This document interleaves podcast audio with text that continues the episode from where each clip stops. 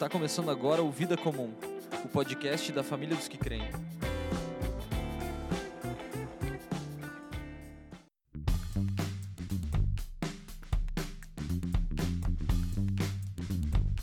Fala galera, tudo bem? Meu nome é Fábio Pupo, faço parte da diaconia da família dos que creem. Hoje vamos falar sobre namoro. Aperte os cintos, aguenta o coração e segura a emoção. Eu sou o Lucas Bowser, também faço parte da diaconia da família dos que creem.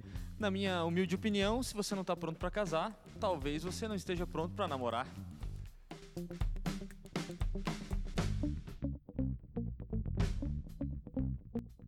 Olá pessoal, aqui é o William Amaral, eu também faço parte da diaconia na família dos que creem e na minha opinião inicial, quem não tem controle emocional e autonomia emocional não deveria sequer paquerar. Olá pessoal, a gente vai começar aqui Vida Comum, podcast da família dos que creem, falando sobre o dia a dia da vida de um cristão e alguns conselhos e algumas coisas. Então a gente vai falar sobre como nós lidamos com o namoro hoje. É, e como é que a, gente, a família dos que creem lida com o namoro? Talvez essa seja uma pergunta, a gente vai tentar desdobrar ela aqui, mas é uma pergunta que não, ela não tem muito uma resposta. Nós vamos falar dar alguns conselhos, mas não são regras nem, nem imposições nem nada.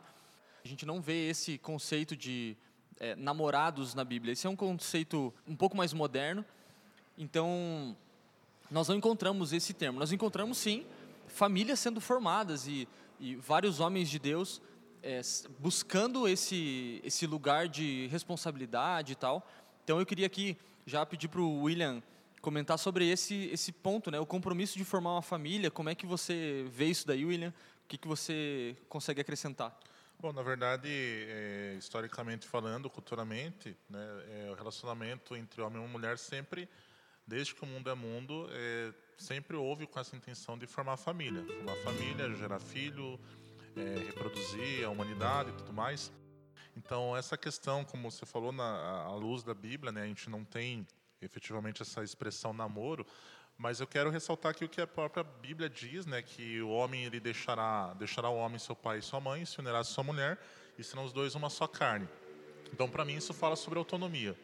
Né? Quem é, pensa em iniciar um namoro ou, ou, ou, pensa em iniciar um relacionamento, enfim, é, independente da expressão que se usa, deveria estar pronto é, para ter autonomia de vida. Isso em todas as áreas. E eu ponto aqui que eu acho que a, a principal questão é estar pronto emocionalmente para lidar com as questões que venham, as adversidades que venham de uma vida financeira difícil, de uma vida familiar difícil, é, de um dia a dia difícil no trabalho, de um estresse tudo mais é, independente do histórico que a pessoa tenha, se ela estiver buscando uma certa maturidade, assim, digamos, emocional, além para a gente que é cristão, logicamente uma maturidade espiritual, ouvindo os mais velhos, o conselho das pessoas que têm mais experiência, acho que já é um bom início, né, independente da idade. É, é lógico que a, a, assim, a gente pode pensar dentro do, desse contexto, né, compromisso de formar família. Será um adolescente, por exemplo, com 16, 15, 16 anos, ele está pronto para isso? Não está pronto não emocionalmente, não tem todas os, as ferramentas que ele precisaria ter para formar uma família, principalmente do ponto de vista de autonomia material, financeira. Mas ele pode, por exemplo, já com 17, 18, 19, 20 anos, né? A gente conhece pessoas que casam com 20 anos, 21, e ele pode ter uma, uma maturidade emocional que, ainda que ele não tenha todas as outras questões envolvidas, ele tem aí uma emoção equilibrada para ter autonomia tem que ter buscar primeiro essa, esse desligamento, né? Cortar, como a gente fala, o cordão umbilical com o papai e com a mamãe é muito importante. E é desastroso quando a gente vê que tem pessoas que que vão por esse caminho de buscar um relacionamento, mas continuam dependendo do, do papai, da mamãe, é, para fazer coisas que são muito básicas.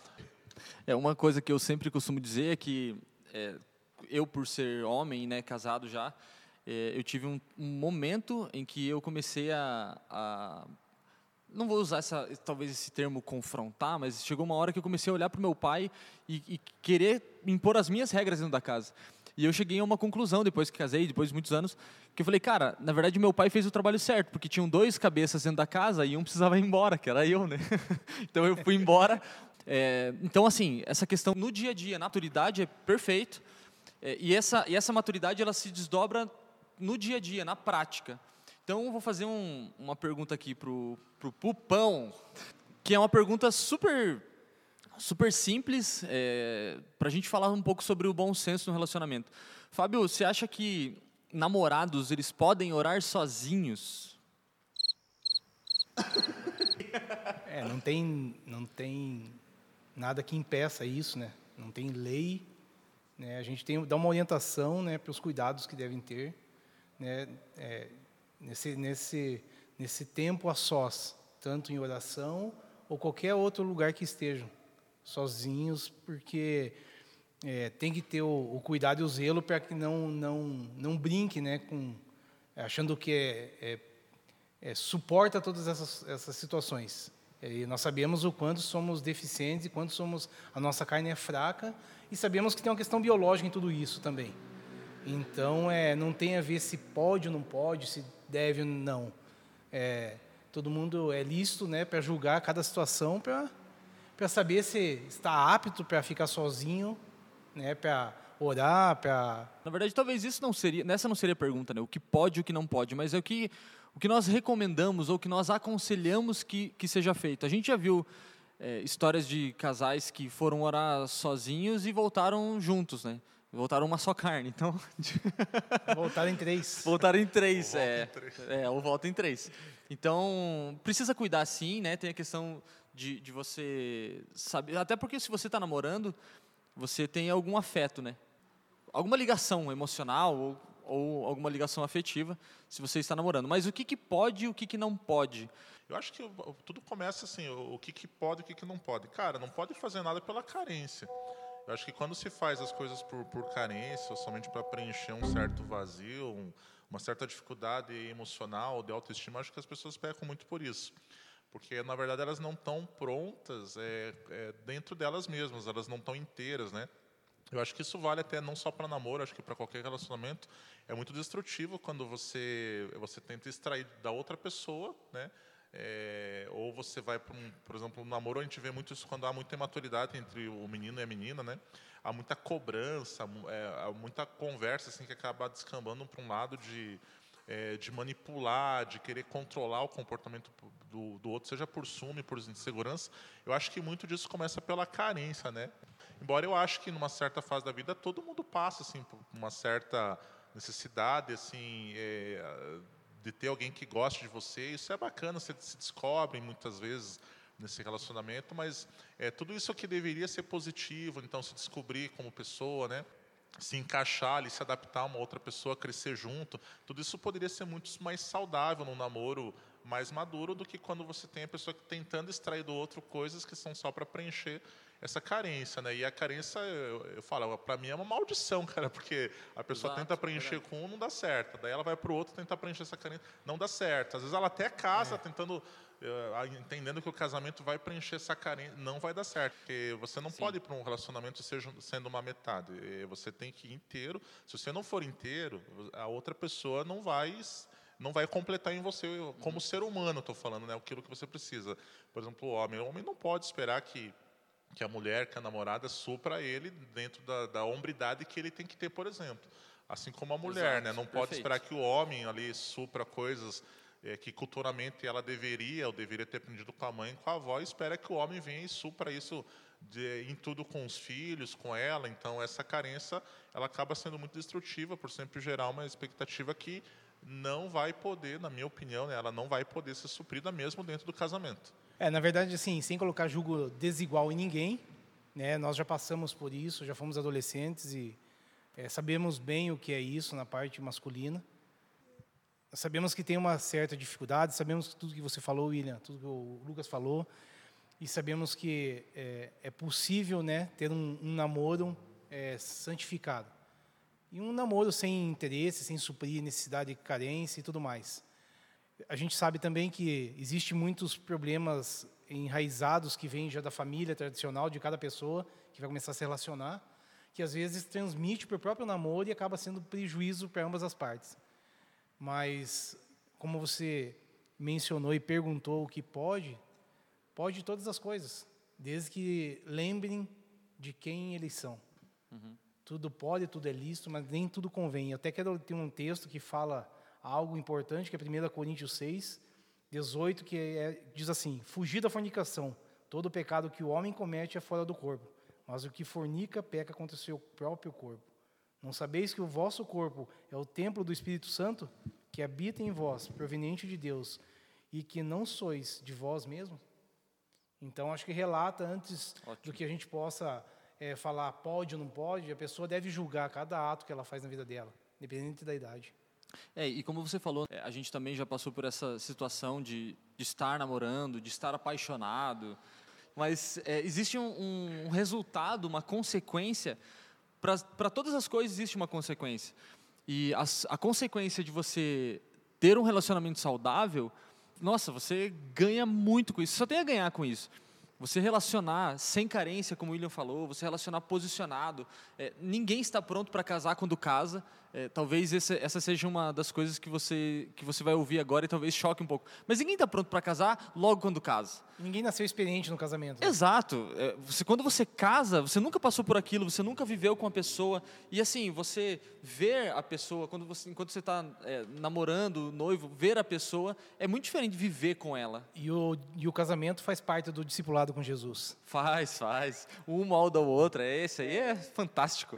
Então, nós não sabemos é, as, todas as respostas de pode isso, não pode aquilo e tal. A questão é o bom senso mesmo, é você é, se preocupar mais na sua identidade com o Senhor, é, buscar ser responsável. Acho que talvez esse seja um termo né, para namoro, responsabilidade. Se você está namorando, a primeira coisa que você deveria pensar é quando você vai casar e se você está apto para casar com aquela pessoa, se você quer mesmo é, se doar por inteiro àquela pessoa, porque vocês dois serão uma só carne é, não é metade, metade, como o William falou, é os dois se entregando por inteiro mesmo.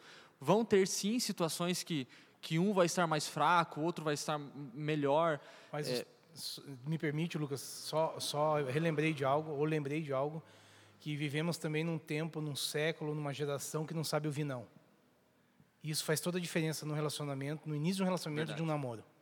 Crianças que não sabem ouvir não vão se tornar adultos inconsequentes. E é o que acontece no início de um namoro. Muito bom, quase me fez Posso chorar. falar sobre essa questão que o Fábio comentou? Acho que claro. é um gancho aqui, acho que encaixa com o que eu planejei aqui o ano inteiro, né? Pra brincadeira. Na verdade, essa questão da, da defraudação, né? Eu estava até pesquisando aqui, sendo bem sincero, dei um Google aqui, né? E essa palavra, olha que interessante, né? Defraudar tem um dos significados dela diz assim, desapossar alguém de algo com dolo, né? Hum. Desapossar alguém de algo com dolo. Então, assim, eu penso que quando a Bíblia fala sobre isso, né, na questão da própria imoralidade sexual, né, que a gente deve se abster dela, é manter, guardar os nossos corpos com santificação, com honra, tal. E depois, logo após, é, na, em Tessalonicenses que é, fala esse texto, Paulo fala que ninguém ofenda ou defraude seu irmão. Então, acho que essa questão de, de é muito é, prejudicial essa questão que o Fábio falou, quando as pessoas é, não aprendem a dizer ou não, eles não sabem lidar com o não, né? Porque a pessoa vai achar que não dá nada.